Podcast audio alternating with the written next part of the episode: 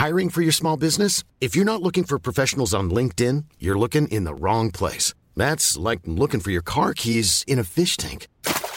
LinkedIn helps you hire professionals you can't find anywhere else, even those who aren't actively searching for a new job but might be open to the perfect role. In a given month, over 70% of LinkedIn users don't even visit other leading job sites. So start looking in the right place. With LinkedIn, you can hire professionals like a professional. Post your free job on linkedin.com slash people today.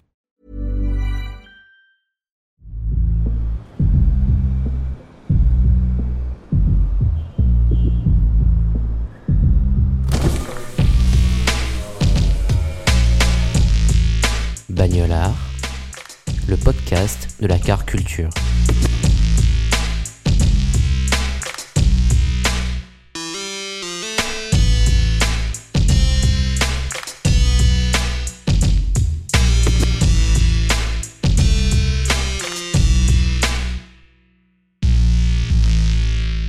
Je m'appelle Jean-Even, je suis calligraphe, je fais de la calligraphie, euh, de la gravure.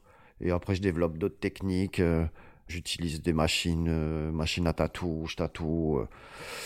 C'est assez marrant, depuis que je suis à Paris, euh, je roule en Omnium. C'est un vélo porteur en fait. Et du coup, à Paris, j'ai pas de voiture.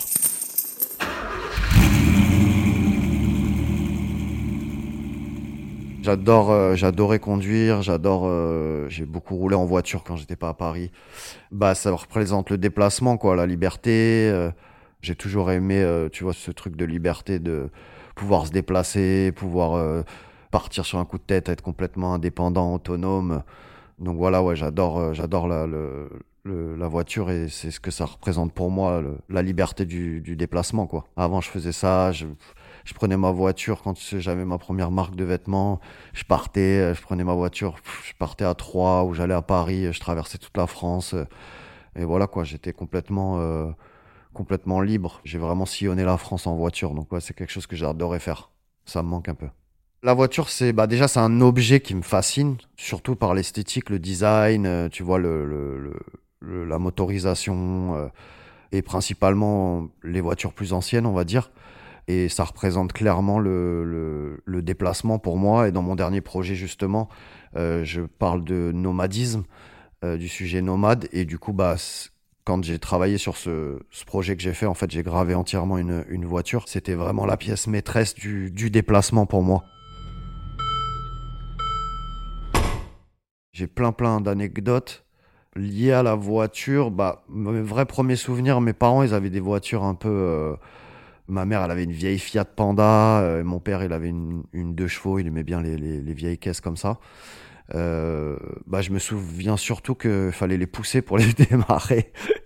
Ça, je pense que ça, c'est mes premiers souvenirs euh, liés aux voitures. Et puis après, bah, des anecdotes, j'en ai plein. Euh, mon père, il travaillait sur des chantiers. Euh, Il y a un client qui n'avait pas pu le payer à l'époque et qui était un, Iranien qui habitait sur la côte. Et il lui avait passé une voiture, en fait, et c'était donc il avait une deux chevaux et il lui avait passé une, une BMW, une série 7. Et euh, je me rappelle être sur l'autoroute euh, avec lui et je regarde par la vitre et je- tu vois, c'est super confortable, t'entends rien, ça bouge pas et tout. Et puis je vois qu'on double les voitures vraiment rapidement. Et puis à un moment donné, tu vois, je suis petit, je suis assis à côté, je regarde sur le compteur, on est à 2,60. et c'est une anecdote souvent que je, que je lui rappelle. Il me dit non, non, on voulait pas. Je m'en rappelle très bien. Moi, j'aime beaucoup, beaucoup les BMW. Je suis euh, Beamer, quoi, classique. J'aime bien les séries 3, les anciens modèles, les années 90. Après, j'aime forcément, je suis très classique. J'aime bien la, la Mustang, la Fastback. Peut-être que si je devais me prendre une voiture ou une Buick. Après, je suis pas. euh, je pense que j'irais vers une, BMW euh, série 3 euh, cab ou un truc comme ça? Moi, j'ai pas eu de. J'ai eu une, une 406 Pininfarina que j'aimais beaucoup, mais ça a été un peu. euh, je l'avais acheté aux enchères, donc ça a été vraiment sur un coup de tête, comme je fais tout sur, euh, sur un coup de tête. Après, moi, j'ai eu beaucoup des, des 205, euh, euh, la Roland Garros, euh, j'ai eu euh, une 104, euh, des Super 5, euh, mais c'était comme des, c'est des cartes, quoi, tu vois. Et puis quand t'as as le permis au début, t'as une voiture, tu la revends, t'en reprends une autre, un machin. Après, moi, mes, mes, mes expériences au niveau des, des voitures, c'est surtout bah, aux États-Unis, parce que quand j'étais là-bas, j'avais un pote qui avait le permis à 16 ans. Donc, tu vois, on, on avait, euh, à 16 ans, on roulait déjà en voiture, euh, tu vois, donc euh, bah, il venait tout le temps me chercher avec sa voiture. Et du coup, il avait une Toyota Camry. Donc, c'était assez cool avec les vitres teintées, un sound system de fou. Il venait me chercher pour aller à l'école quand j'étais à San Francisco le matin. Et en fait, on n'allait pas en cours, on, on, roulait avec sa voiture. Donc, ça, ça a été pendant au moins plus de deux ans. Euh, après, il a eu une Acura aussi, pareil, vite teintée, toute noire, avec les jantes noires. Donc voilà, quand t'as 16 ans, c'est toujours, euh, c'est toujours un kiff, quoi.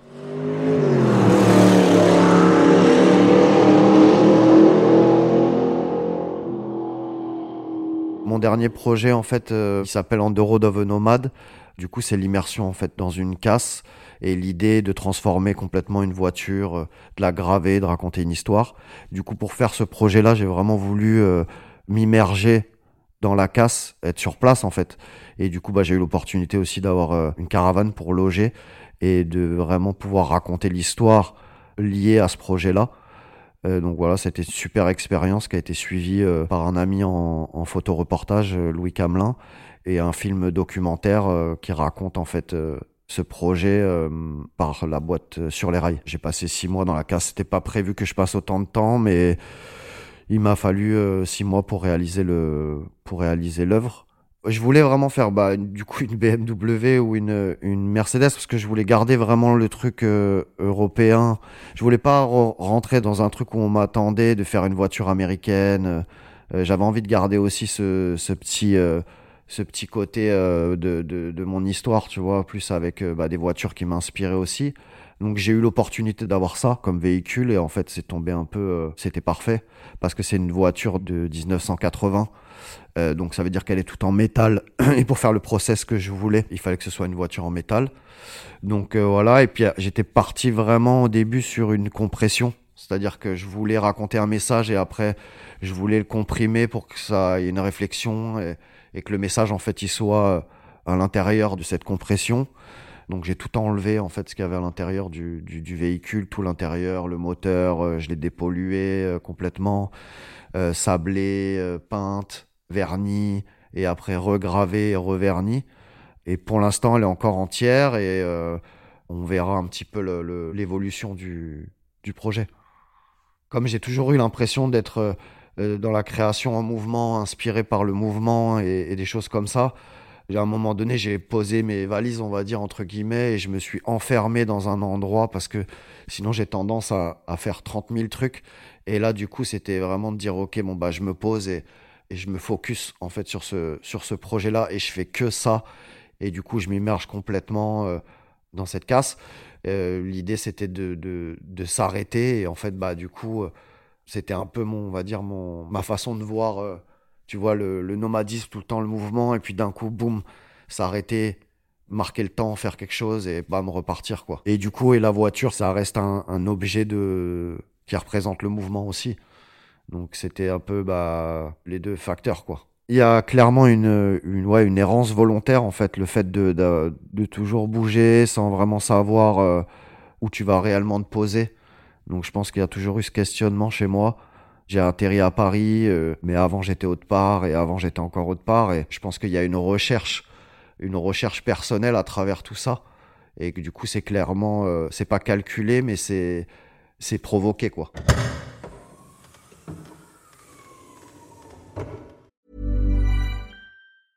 Hiring for your small business? If you're not looking for professionals on LinkedIn, you're looking in the wrong place. That's like looking for your car keys in a fish tank. LinkedIn helps you hire professionals you can't find anywhere else, even those who aren't actively searching for a new job but might be open to the perfect role. In a given month, over 70% of LinkedIn users don't even visit other leading job sites. So start looking in the right place. With LinkedIn, you can hire professionals like a professional. Post your free job on linkedin.com slash people today. Hey, it's Ryan Reynolds, and I'm here with Keith, co-star of my upcoming film, If, only in theaters May 17th. Do you want to tell people the big news? All right, I'll do it. Sign up now and you'll get unlimited for $15 a month in six months of Paramount Plus Essential Plan on us. Mintmobile.com slash switch. Upfront payment of $45 equivalent to $15 per month. Unlimited over 40 gigabytes per month. Face lower speeds. Videos at 480p. Active Mint customers by 531.24 get six months of Paramount Plus Essential Plan. Auto renews after six months. Offer ends May 31st, 2024. Separate Paramount Plus registration required. Terms and conditions apply if rated PG. Aujourd'hui, on a tendance à surconsommer. Euh, Si tu regardes un petit peu les voitures, maintenant, c'est que de l'électronique, euh, c'est du plastique. euh, T'as un moindre problème, euh, il faut que tu l'emmènes chez un concessionnaire. Et c'est un peu comme tout, toute la surconsommation, en fait, qu'il y a. Du coup, euh, quand on parle de, tonton du bled, c'est pas du tout péjoratif, c'est surtout par rapport à des, euh, des anecdotes. Parce que je vis beaucoup avec des anecdotes et des, et des rencontres. Et ce qui est assez marrant, c'est que j'ai euh, fini le projet avec euh, des gens qui sont devenus, euh, on peut dire des amis, qui sont franco-tunisiens et qui ont suivi le projet en fait de près parce qu'ils étaient là et qui me disaient tout le temps cette voiture-là en Tunisie, c'était une, voiture qu'on voyait de partout. tu sais que c'était la concurrence de la 504. euh, Et quand je pense à la 504, je pense forcément à- au morceau Tonton du Bled. Donc euh, c'est ces voitures aussi qui sont qui, qui étaient capables de faire euh, euh, 500 000 kilomètres, euh, que tu pouvais charger, euh, puis tu avais un problème, tu mettais les mains dedans. Donc euh, voilà, je pense que c'est un peu un peu ça euh, qui est intéressant en fait finalement, c'est aussi de redonner vie à quelque chose qui était en, en- en fin de vie quoi, qui était euh, là dans un coin, euh, tout rouillé, tout ça. Ma façon à moi, on va dire entre guillemets, de le de le sublimer quoi, de de bah, d'utiliser ça et de et de d'en faire une œuvre. Ce qui est sûr, c'est que d'enlever le moteur, la dépollution et tout ça, ça s'est fait, on va dire, euh, dans la suite du projet instinctivement parce que déjà à la base, il y avait une idée de compression en finalité. On a fait tout ce processus avant même que je commence à graver. Après, bien sûr, l'idée c'est que ça que ça reste dans le temps. Euh, comme bah justement, tu vois, la, la- gravure, quoi. C'est gravé à l'intérieur de la caisse, c'est pour vraiment marquer un message. Quand je parle de matière noble, en fait, c'est souvent euh, la, matière première, est-ce qu'on fait de l'objet? Pour moi, une, carrosserie d'une vieille voiture, d'une oldies, euh, c'est quelque chose de noble, de par son design, de par, son, de par la qualité, de par plein de choses, en fait. Donc, c'est ce que ça représente pour moi. Et la, la voiture que j'avais gravée aux, États-Unis, c'était super spontané. C'était pas du tout le même euh, travail. Euh, c'était vraiment, ça s'est fait comme ça avec euh, euh, quelqu'un que j'avais rencontré euh, et je l'ai fait en extérieur avec une machine que j'ai achetée chez Costco. Je me suis lancé comme ça dessus. Ouais, ben vas-y, on va faire un truc et tout. Puis j'ai fait, j'ai fait euh, les deux ailes de devant, les deux ailes de derrière avec des petits euh, insignes. Euh, J'ai tout fait à la craie. Après, je l'ai gravé directement. C'était assez marrant, mais je l'ai fait en deux jours, tu vois. C'était vraiment plus spontané, quoi. Vraiment plus. C'était pas le même travail. Et puis, je pense qu'il n'y a pas la même profondeur dans le process que j'ai fait avec la, la Mercedes. Parce qu'en fait, je suis vraiment venu creuser dans la tôle. Et c'est ce qui a fait que ça a pris beaucoup de temps, en fait, avec les outils que j'avais. Ce qui est assez marrant aussi dans ce projet, c'est que je me suis rendu compte et j'ai appris que, bah, comme c'est de la tôle euh, Mercedes euh, allemande euh, 1980, c'est des alliages qui sont beaucoup plus euh, euh, qualitatifs, on va dire, que euh, des tôles euh, qu'il peut y avoir maintenant. Et du coup, bah, la rouille, elle met beaucoup plus de temps à intervenir. Et c'est un facteur euh, euh, qui paraît un peu, euh, un peu anodin, mais en fait qui finalement m'a permis aussi de graver, on va dire, sur un one-shot, tout en ayant le temps de, pouvoir continuer à travailler avant de faire mon vernis final. C'était un petit peu une course, mais euh, c'est euh, c'est intéressant de d'apprendre des choses comme ça, en fait, sur le tas. Bizarrement, j'aime bien les choses qui sont complètement différentes de ce que je peux faire. Il y a un artiste contemporain, euh, Wim Delvoye, qui m'inspire déjà depuis très longtemps, mais pour euh, d'autres euh, d'autres choses. Mais lui, il a euh, travaillé en Iran sur une voiture Maserati. En fait, c'est une carcasse de Maserati et c'est sur de l'allure repoussée avec des artisans là-bas et tout. C'est magnifique. C'est vraiment du travail d'orfèvre. Après, il y a des artistes contemporains, des designers que j'aime bien en ce moment, comme Joshua euh, Vides, là, qui a travaillé pour, euh, pour BMW. Et c'est assez marrant parce que après aussi toutes les art cars de chez BMW avec des artistes contemporains. Et il y a des choses qui sont magnifiques euh, que j'aime beaucoup. Daniel Arsham aussi. C'est surtout la dimension de. Et ça m'intéresse vachement en ce moment. J'ai tendance un peu à travailler à l'envers. Mais l'histoire du moule, tu vois. Je travaille pas du tout sur ordi, je travaille pas sur tablette. je travaille vraiment à l'ancienne, quoi. Mais c'est intéressant de voir un petit peu, tu vois, vers où on va dans le monde de la, de la 3D dans le monde de la sculpture et tout. Et, et, du coup, ça m'intéresse le travail à, le travail à l'envers, tu vois, de revenir avec euh, de la 3D, euh, de remouler. euh, je suis en train de bosser sur des trucs comme ça d'ailleurs. Lui, c'est fou de se rendre compte que le mélange entre l'art contemporain, l'intérieur design et le et tu vois et la sculpture et de, de, mouler des Porsche complètes comme ça, c'est incroyable, tu vois. Donc ouais, ça, ça, c'est très intéressant aussi. Donc voilà, non mais il y a plein de choses et puis je m'intéresse à plein de nouvelles choses et puis il y a aussi bah tout le ciselage dans la, la culture latino, chicano et aussi euh, l'aérographe. c'est magnifique, il y a des, des réalisations qui sont complètement, complètement incroyables, bah, beaucoup à Los Angeles et, et, et autre part aussi. Non, ça m'intéresse, je pense que, je pense que de toute façon, la voiture plaît aux artistes et aux designers et, et ça reste un support, euh, tu vois, du coup noble, tu vois, parce que si tu fais une voiture, c'est quand même un gros objet, quoi.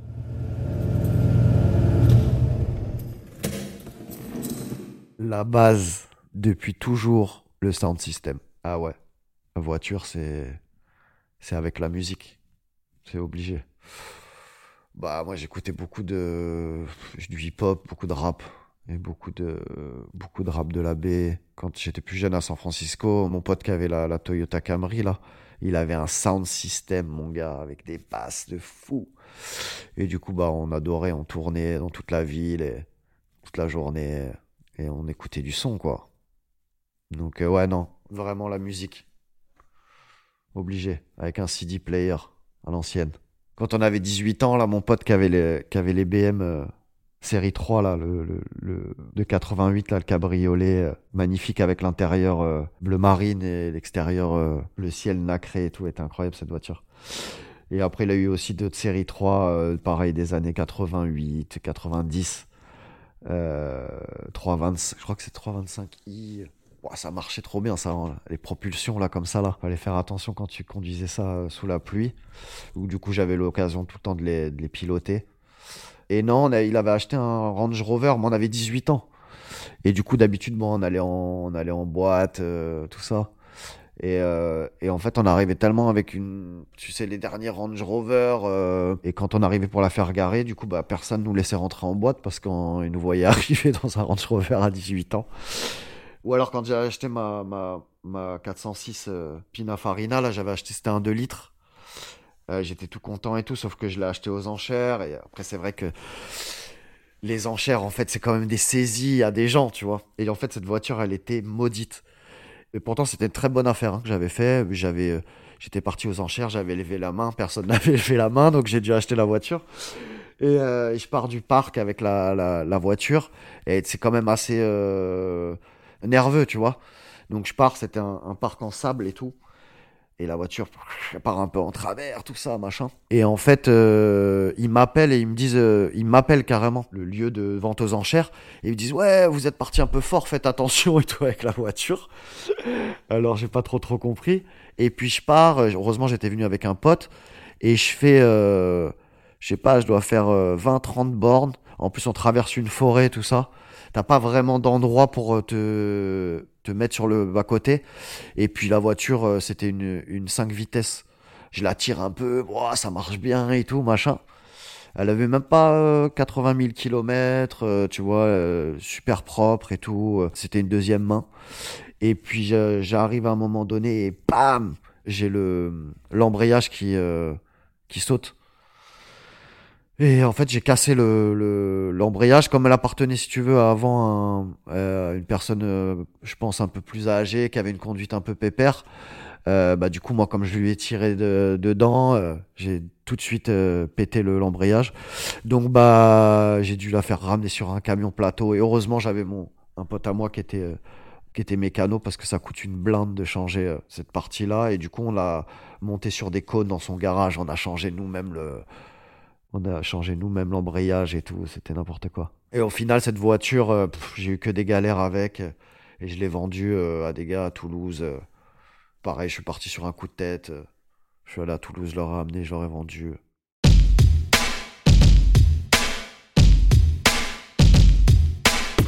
Vous avez aimé cet épisode?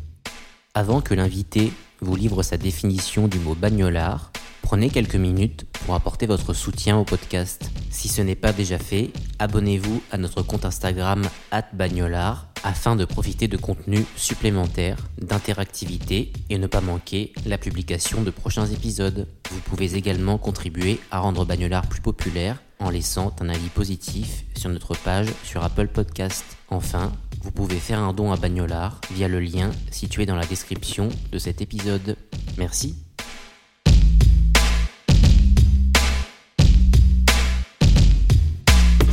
Un bagnolard, pour moi, je connaissais pas trop l'expression, mais ce qui me vient tout de suite en tête, euh, bah, c'est quelqu'un qui kiffe sa voiture, quoi, qui tourne dans sa voiture, euh, qui va s'en occuper, euh, qui va se faire des rides, qui se met du bon son, et voilà, qui, qui chérit sa voiture, comme on dit.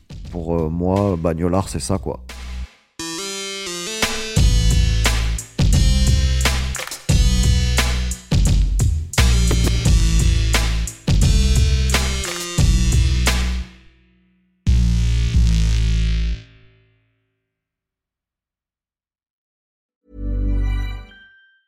Planning for your next trip? Elevate your travel style with Quince. Quince has all the jet setting essentials you'll want for your next getaway, like European linen, premium luggage options, buttery soft Italian leather bags, and so much more. And is all priced at 50 to 80% less than similar brands. Plus, Quince only works with factories that use safe and ethical manufacturing practices. Pack your bags with high-quality essentials you'll be wearing for vacations to come with Quince. Go to quince.com slash pack for free shipping and 365-day returns.